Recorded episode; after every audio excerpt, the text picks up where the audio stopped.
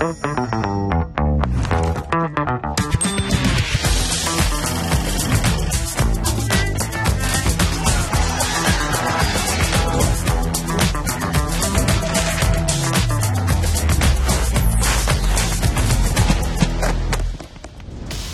как отец понимаю, что если я а, позволяю ребенку три, даже час заниматься с гаджетом, все, я проигрываю.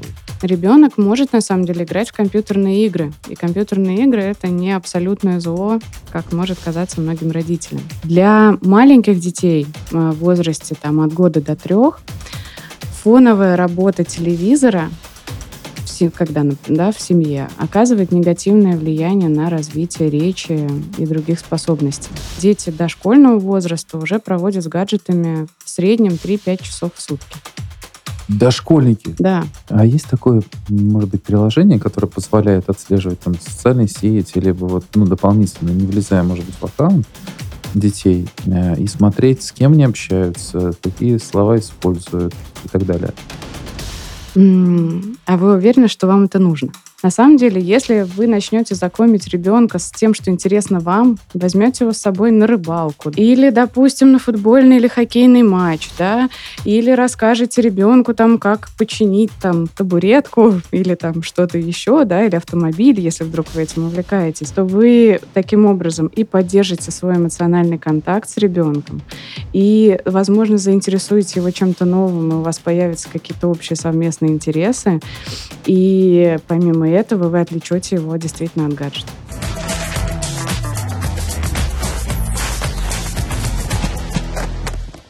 Привет, друзья! Это подкаст «Осознанное родительство. Отцы и дети». Он создан компанией «Магнит» совместно с психологами Московского государственного университета имени Ломоносова и Психологического института Российской академии образования в рамках проекта «За пределами работы». У нас большая, большая семья сотрудников, и у каждого есть своя семья. Поэтому давайте обсуждать актуальные для нас темы, чтобы дома было все в порядке. Я, Алексей Чагадаев, создатель Совета отцов города Москвы, член президиума Всероссийской общественной организации «Союз отцов», автор проекта «Крутотец». Со мной в студии кандидат психологических наук, доцент кафедры психологии, образования и педагогики факультета психологии МГУ Дарья Алексеевна Бухаленкова. Здравствуйте. Дарья, и тема у нас сегодня гаджеты.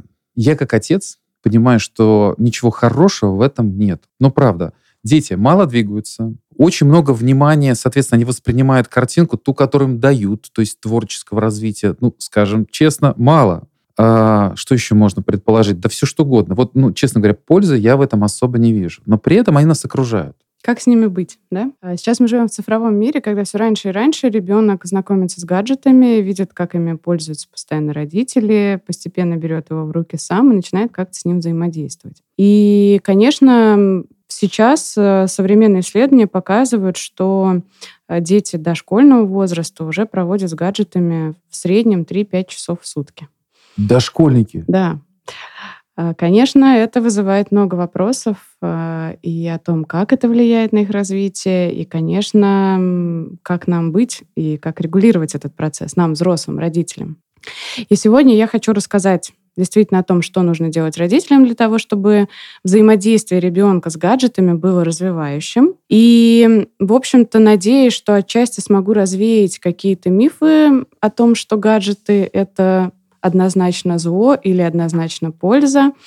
А, и сегодня мы поговорим про то, как, собственно, взрослым помогать детям грамотно использовать гаджеты так, чтобы они извлекали из этого пользу, дети, чтобы это не приносило им вред. И я надеюсь, что смогу показать, что гаджеты сами по себе не зло, а инструмент, с помощью которого можно помогать развитию ребенка. Дарья, вы меня задачили э, помогать использовать гаджеты для детей, которые вот так уже 3-4 часа в день, э, может быть, наоборот, поговорить о безопасности, о том, как ограничивать, запрещать. Ну, да, как бы сейчас этом... в основном мы, родители, вот об этом думаем. Это здорово, если думаете об этом, если родители действительно уделяют этому внимание. Мы, конечно, про это сегодня обязательно поговорим. Но вначале мне хотелось бы рассказать э, в том числе о том, как дети используют гаджеты, да, поговорить о каких-то особенностях и то, как эти особенности влияют на их развитие, а потом уже мы уделим внимание, в том числе безопасности. Отлично, да. Мы за кадром проговорили то, что вы делаете исследования со студентами в ВУЗе, поэтому, конечно, хочется услышать, как сейчас используют дети эти гаджеты. Угу. И когда мы задаемся вопросом о том, как ребенок эти 3-5 часов проводит с гаджетом, то перед нами встает несколько важных аспектов этого взаимодействия. С одной стороны, многие родители обеспокоены количеством времени, да, и вы действительно так ярко отреагировали, что 3-5 часов — это очень много. И большинство родителей в первую очередь озабочены тем, чтобы снизить количество времени, которое ребенок проводит с гаджетом. Однако, пожалуй, самым важным является не то, сколько, а что именно ребенок делает с использованием гаджета. И когда мы изучаем эту тему, то мы условно подразделяем взаимодействие ребенка с гаджетом на активное и пассивное использование гаджета. А, да, вот у меня, знаете, вопрос сразу же, раз вы дошкольников, ну, у меня прям волосы тыпом стали, а для меня дошкольники — это условно мультики. Угу. В моем мире. А, да, их можно смотреть с телевизора, с планшета, с компьютера, да, или вы еще что-то имеете в виду? Да, я имею в виду действительно не только просмотр различного видеоконтента, будь то мультфильмы, фильмы, образовательные передачи. Это мы как раз обычно называем пассивным использованием гаджетов, потому что в этот момент ребенок просто пассивно воспринимает ту информацию, которая ему преподносится из экрана какого-либо электронного устройства. А тогда как есть еще и активное использование детьми гаджетов, то есть игра или различные другие способы взаимодействия с э, электронными устройствами. Согласно результатам наших исследований, в которых мы проводим а, беседу с детьми о том, как они пользуются гаджетами, а, большинство детей действительно в гаджете видят в первую очередь средства развлечения. Они играют в а, компьютерные игры, может быть, рисуют или слушают музыку с помощью гаджета. Изредка дети отмечают, что используют разные образовательные приложения, чему-то учатся там. Однако, помимо этого, ведь мы, взрослые, можем научить ребенка еще использовать различные гаджеты как средство за помощи нам в обычной жизни. Ну, например, использовать будильник, календарь, использовать гаджет для поиска информации, которая ребенку может быть интересна или необходима. Например, очень интересно, что сейчас все больше детей отмечают, что они находят э, нужные им игрушки в интернет-магазинах. А, Я не удивлен. Да, действительно. А, дети действительно очень стремительно, стремительно осваивают разные функции гаджетов, и э, если мы будем их знакомить с как можно большим функционалом этих устройств, это будет для них обладать гораздо более развивающим потенциалом, чем только использование планшета, телефона или ноутбука как э, э средство экрана для просмотра мультиков или для компьютерной игры. Я как отец понимаю, что если я а, позволяю ребенку три, даже час заниматься с гаджетом, все, я проигрываю. То есть вместо того, чтобы что-то ему дать воспитательно развивающее, я его просто оставил с гаджетом. А с учетом того, что вы рассказываете, такое ощущение, что у них уже новая прошивка в голове. А, и по большому счету, если мы еще научим все это искать, вообще не нужны будем. То есть а, вопрос авторитетов он здесь встает. Вот как-то вот через эту призму вы рассматриваете? Конечно, взрослый очень нужен ребенку при взаимодействии с гаджетом. И, безусловно, одного ребенка с планшетом или телефоном отставлять нежелательно. У меня вот недавно был случай, а мой сын подошел, говорит, пап, а, оплати, пожалуйста. Я такой, опа. А что произошло в этот момент? Ну, понятно, что есть вроде как детский контроль, но, смотрев мультики, увидел рекламу, ткнул сам осознанно, неосознанно. Возможно, там была какая-то картинка, которую он специально вошел.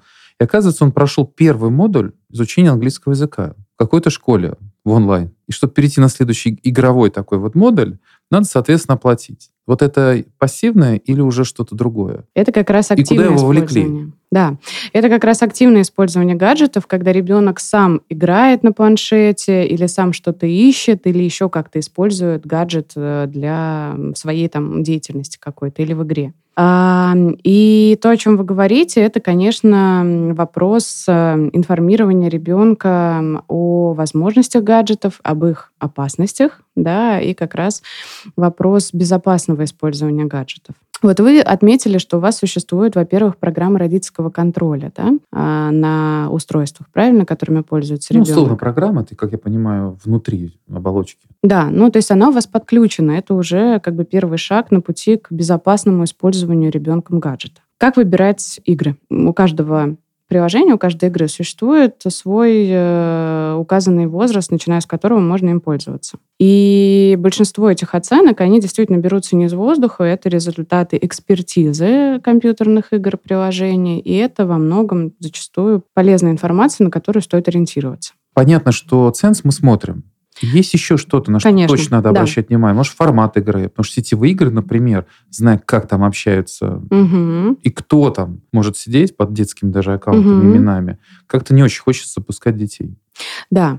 Что касается сетевых игр, это интересная тема, потому что на самом деле существуют исследования, которые показывают э, значимую пользу сетевых игр правда, у подростков уже, да, а, для развития их э, социально-коммуникативных навыков. При этом, да, действительно, с маленьким ребенком через сетевую игру может познакомиться человек, который будет иметь какие-то э, неблагие, скажем так, намерения да, по отношению к ребенку. И, собственно, важная часть, опять же, родительского контроля заключается в том, чтобы родители рассказывали детям о всех неприятностях и всех ловушках, с которыми они могут встретиться, используя гаджеты.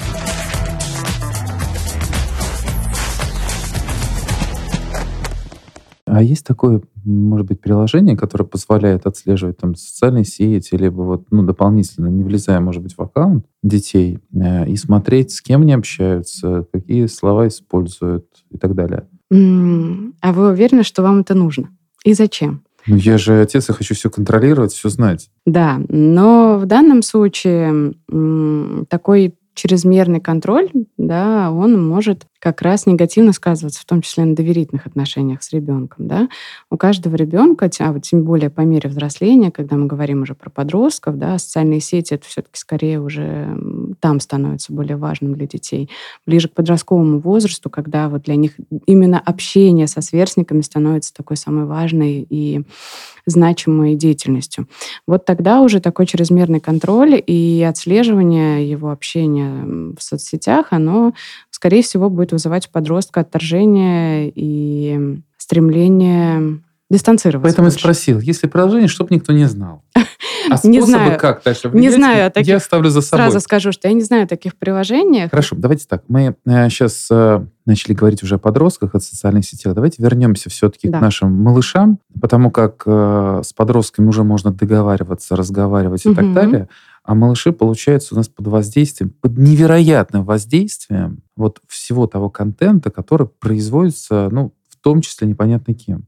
Угу. Вот давайте сюда вернемся. Вы говорили, что, во-первых, время много проводит, во-вторых, э, важно очень отслеживать э, именно ценз возрастной. Вот что еще надо угу. научиться нам делать. Да. А, значит, время, конечно, нам важно сокращать, и 3-5 часов в день это много для дошкольника.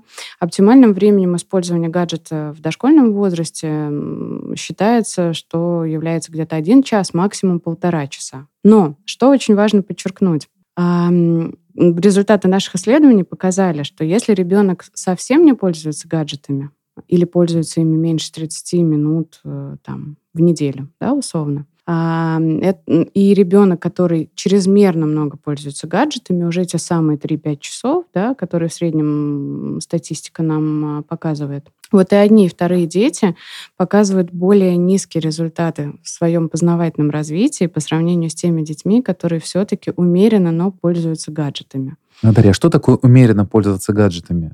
Например, у меня ребенок 7 лет. Он умеет открывать компьютер, включать мультфильмы. Ну, больше приложений, вот за редким исключением, там потыкает что-то. В основном он только смотрит мультфильмы. Угу. Игр, приложений нет. Да. В целом, умеренное использование гаджетов предполагает, что он может проводить с э, компьютером около часа в день, хотя лучше, конечно, чтобы это было не каждый день, а несколько раз в неделю. Иногда бывает, что родители разрешают, например, пользоваться гаджетами по выходным только, да, или там действительно несколько раз в неделю разрешают. И вот это можно назвать как раз умеренным использованием. Несколько раз в неделю ребенок проводит с гаджетом час или полтора. А что же касается того, что может ребенок делать с использованием гаджетов, давайте, да, вернемся к, Да, не про время, а про содержание Да, больше. про содержание.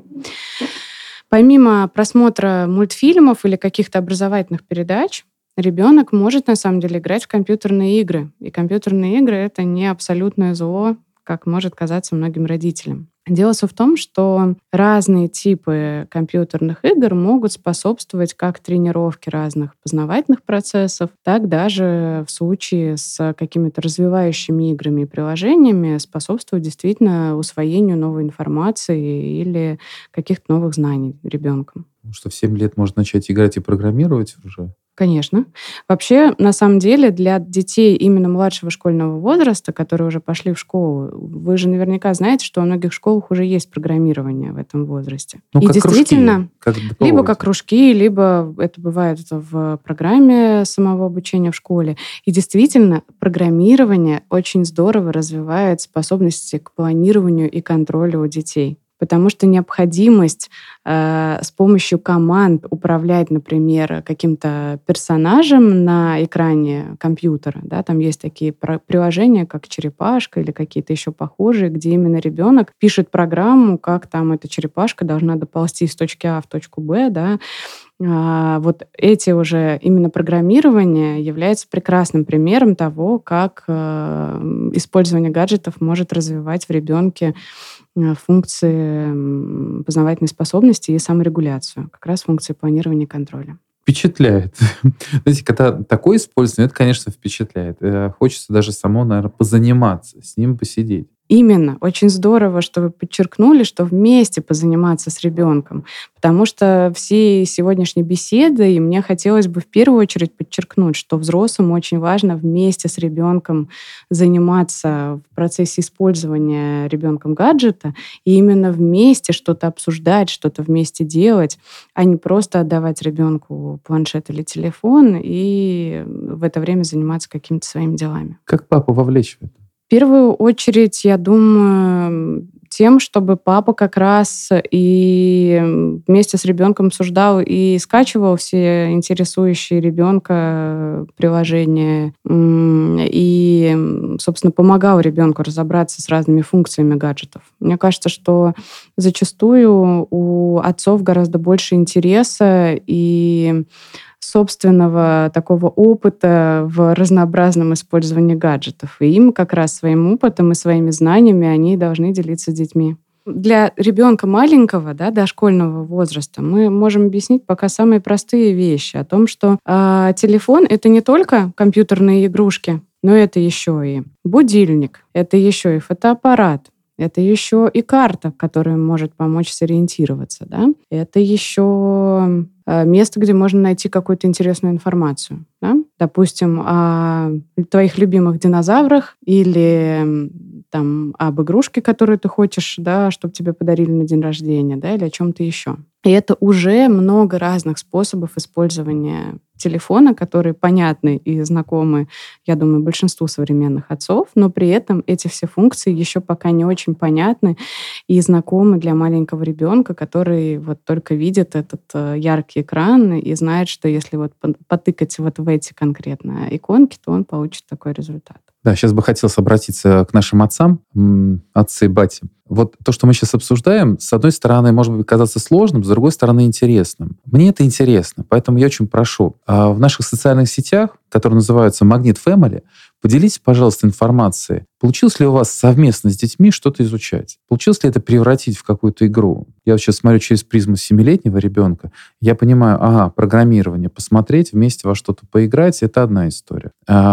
Поставить задачку по карте, сориентироваться, научить. То есть я полезен ребенку, научив его пользоваться картой, телефоном. Вроде бы понятно просто, но вдруг какие-то есть советы интересные. Было бы здорово. Отметьте, пожалуйста. Итак, социальные сети Магнит Family. И напоминаю, так что мы это делаем для большой семьи, сотрудников компании, но также для всех родителей, так чтобы это было действительно интересно, полезно.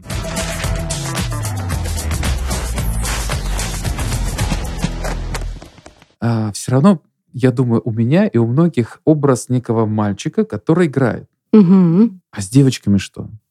Девочки чаще, чем мальчики, гаджеты используют для того, чтобы что-то рисовать, чтобы слушать музыку. Девочки как раз э, в силу, наверное, того, как мамы с ними тоже взаимодействуют и как они их стараются развивать, они больше как раз разных функций в гаджетах обычно используют. Вот. А, и девочки чаще, например, мне кажется, чем мальчики, как раз тоже могут находить для себя там разные рецепты, как разные творческие какие-то виды деятельности, какие-то творческие подсказки, советы, как использовать гаджеты.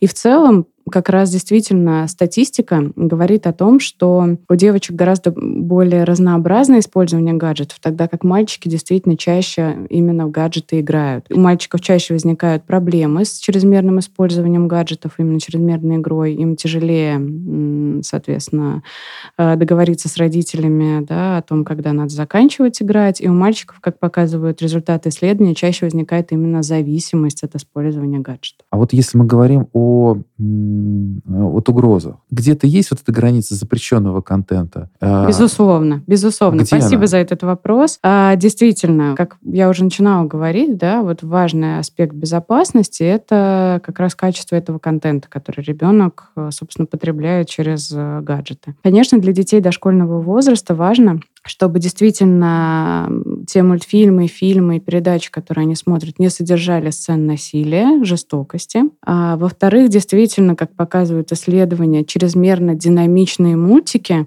они также негативно влияют на развитие внимания и саморегуляцию у детей. А, к тому же они способны перевозбуждать детей и потом вызывать проблемы со сном, а, проблемы с как раз эмоциональной тоже регуляцией.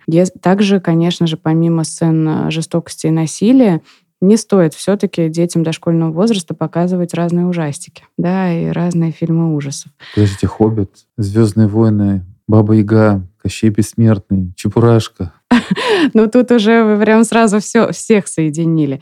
Вот смотрите, «Звездные войны» и «Хоббита» лучше действительно отложить э, на более взрослый э, возраст, да, то есть уже показывать там, э, наверное, уже даже не ученику начальной школы, а Баба-Яга, Кощей, Чебурашка, да, персонажи традиционных каких-то детских мультфильмов и сказок, конечно, дети с ними знакомятся не только через мультфильмы, но и через чтение совместное книг с родителями, конечно, они а, опять же, если чрезмерно ребенка не запугивать этими персонажами, не станут причиной возникновения у ребенка дополнительных страхов. Вот для детей дошкольного возраста все-таки более э, таким развивающим э, эффектом обладают фильмы, которые ближе к обычной реальности. Какие-то сюжеты, которые более бытовые, более реалистичные, а не фантастические. Например, Кортик, Неуловимые мстители, что Петров и Васечкин? А, да, какие-то мультфильмы, которые ближе к какой-то нашей каждодневной жизни. Ну, «Неуловимые мстители», я думаю, что все-таки дошкольникам пока рановато. Это скорее младший школьный возраст, да, там тоже сцены есть э, разные, э, жестокости. Порки, да. Да.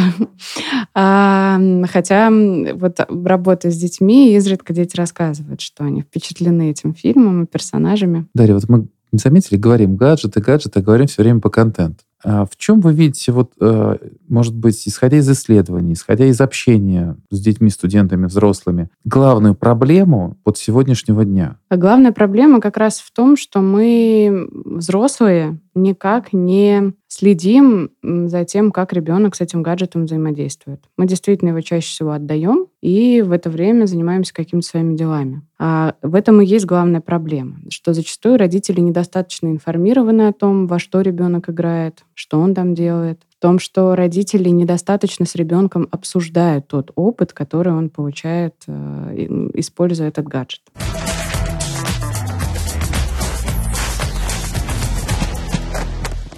Итак, у нас э, акцент на возрастной акцент на содержание, участие в выборе, э, соответственно, продуктов и какое-то первое освоение. Третье, это, наверное, вот совместное использование, если мы говорим там игры многопользовательские. Да. С учетом время, наверное, препровождения. Конечно, да? обязательно. Мы тоже стараемся его все-таки контролировать, да, все-таки придерживаться вот рекомендованных этих временных рамок. Напомню, это час-полтора в день максимум. И более того, для того, чтобы, собственно, это время как-то контролировать, в семье должны быть четкие правила использования гаджета. Эти правила можно даже вывесить где-то на видном месте в квартире и обсудить, что вот мы там вот используем не более такого количества времени, да, возможно, вот в такой там промежуток дня, да.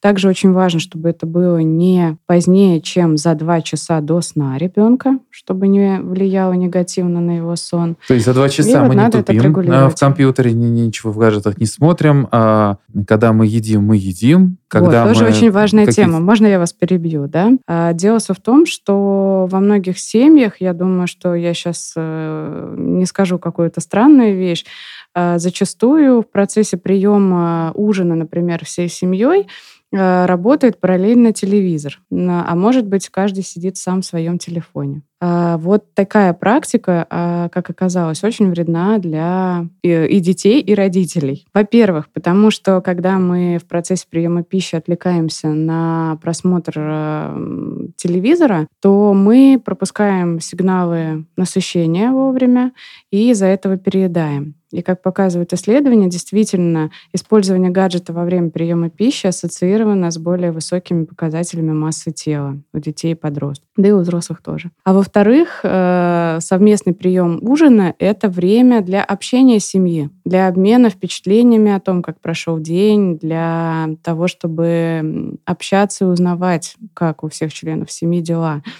И когда мы подменяем это общение совместным просмотром телевизора, то мы очень сильно объединяем эм, в общем-то, среду для ребенка. Очень сильно объединяем общение с членами семьи. Это тоже негативно сказывается на его развитии. Более того, мне хотелось бы еще отметить один интересный фактор, который был выявлен в процессе изучения влияния гаджетов на развитие детей. Для маленьких детей э, в возрасте там, от года до трех фоновая работа телевизора когда, например, да, в семье, оказывает негативное влияние на развитие речи и других способностей. То есть даже вроде бы ребенок не смотрит, не использует в этот момент, казалось бы, гаджеты, но за счет того, что в квартире фоново работает телевизор, ребенку тяжелее прислушиваться к человеческой речи. Вот этот фоновый шум, он ему мешает. И это, как показали результаты исследования, замедляет собственное речевое развитие у детей. Mm-hmm. Интересно. У нас, правда, дома пластинки часто идут фоном, но, наверное, то же самое. А, да, на самом деле, как показывают э, исследования, музыку вот желательно тоже слушать именно как какой-то как ритуал. Слушать, как прием пищи. Да. То есть да. мы или едим, слушаем, это отдельные дела. Да да? да смотрим да, фильм. Да, да. То мы есть как внимательно, мы должны прийти? Да, мы внимательно слушаем музыку, тоже можем ее обсудить, какие она эмоции, чувства вызывает, да, там вот мне такой жанр нравится или такой, да, то есть это тоже для ребенка должно быть именно отдельным видом деятельности, а не фоновым прослушиванием там радио или пластинок. Прекрасно, прекрасно. Так, то есть у нас получается, ну, в дополнение у нас, э, когда, наверное, вот это можно объединить в одно правило – вот конкретный участок времени, кусочек времени, это одно дело. Это либо еда, прием пищи, либо да. это просмотр фильма, либо это прослушивание музыки. Но мы выделяем для того, чтобы сконцентрироваться. Да. Да, вот как правило это берем. Хорошо. Если еще что-то, что нам надо знать угу. и уметь. Да. Нам важно уметь с ребенком действительно обсуждать, еще раз это подчеркну, все то, что мы вместе увидели, услышали или во что поиграли, да, например, используя гаджет. Прекрасно. Я э, поделюсь сейчас своим советом как раз для отцов, для мам. Э, у меня ребенок 7 лет. Ну, вроде смотрим, полнометражный фильм посмотрели, 6+. Э, я спросил, о чем? Ребенок рассказывает, и я понимаю, что я не удовлетворен ответом, потому что он просто пересказывает буквально. Пошел, взял, там же все-таки сюжет, там есть главный герой, там есть антагонист его, там какие-то вот события происходят, там интересная драматургия на самом-то деле. Угу. А ребенок как бы про это, я думаю, ну как же он не заметил? Ну как? Угу. Он же смотрел с такими глазами. И вот это вот правильное слово, которое очень рекомендую всем использовать как раз в диалоге, это спрашивать про то, что ребенок чувствовал. Там, а что ты чувствовал при этом? И ребенок начинает рассказывать то, что он как раз я хотел услышать. Он говорит, ну да, он же переживал, там еще что-то было. Так что спасибо за этот вот комментарий.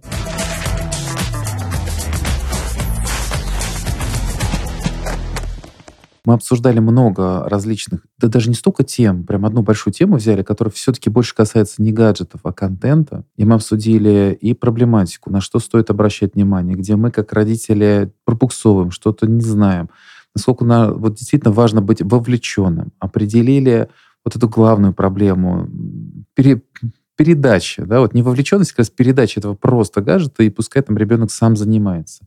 Обсудили, что можем делать. У нас получилось практически там 7 или 8 хороших рекомендаций, как можно выстроить это отношение как раз между а, родителями, в первую очередь, как оказалось, с детьми, но и гаджетом. Да. Вот, может, есть что-то, что я не спросила, вы бы хотели еще сказать в дополнение, может быть, к рекомендациям или к советам нашим слушателям? Для того, чтобы использование ребенком гаджетов не становилось проблемой в семье, когда ребенок отказывается отдавать э, телефон, когда это вызывает какие-то крики, негативные эмоции и серьезные трудности в отношениях между родителем и ребенком, вот для того, чтобы это не становилось именно такой большой проблемой для родителей, очень важно, чтобы родители а, как можно больше с ребенком проводили времени без использования гаджетов, для того, чтобы они показывали ребенку массу различных других способов, как можно провести время с пользой и интересно, и чтобы ребенку действительно помимо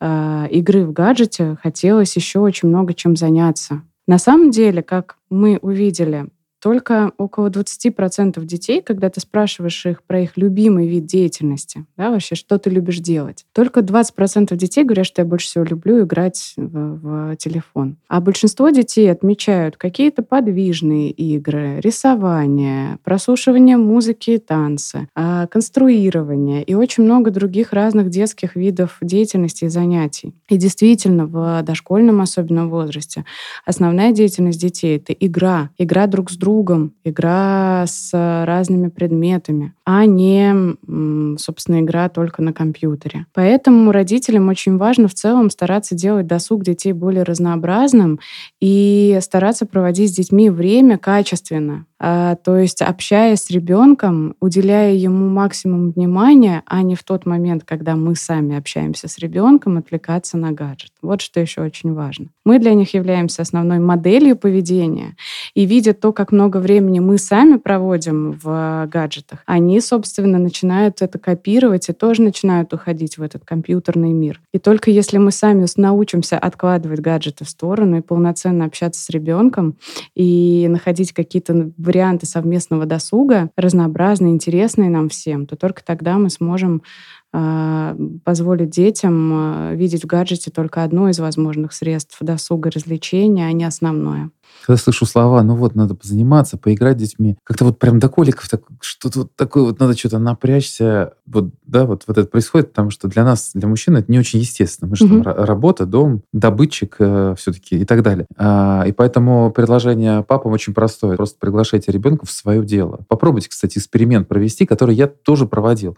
Я в коридоре начинал заниматься каким-то делом, которое мне интересно. Всегда, в 100% случаев, ребенок подключается. Как минимум посмотрит, поинтересуется, посидит и включится в работу. И сейчас я говорю как раз о 5, 6, 7 лет, я периодически это провожу, это работает. Для взрослых более, да, может быть, взрослое дело. Но это действительно здорово. Я согласен, что не все будут подтверждать, что компьютерные игры — это вот главное увлечение. Мне безумно нравится ваш пример. Спасибо за него. Дело в том, что действительно родителям не обязательно, на самом деле, качественно проводя время с ребенком, именно погружаться в его игры на 100%. Это действительно для взрослых часто бывает скучно и непонятно. На самом деле, если вы начнете знакомить ребенка с тем, что интересно вам, возьмете его с собой на рыбалку, да, там, если это нравится. Или... Внимание, мамы, фиксируйте советы. Да, или, допустим, на футбольный или хоккейный матч, да, или расскажете ребенку ребенку там, как починить там табуретку или там что-то еще, да, или автомобиль, если вдруг вы этим увлекаетесь. И вы,